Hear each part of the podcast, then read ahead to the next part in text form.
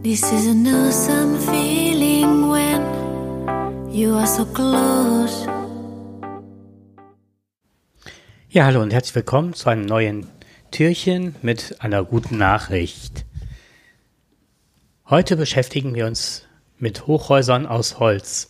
In mehreren deutschen Städten werden Holzhäuser, also Holzhochhäuser gebaut, die als Alternative zu herkömmlichen Beton- oder Steinbauten gelten.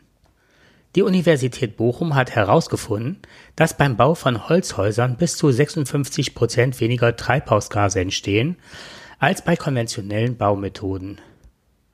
Das liegt daran, dass beim Holzbau der Kohlenstoff gespeichert bleibt, solange das Gebäude besteht.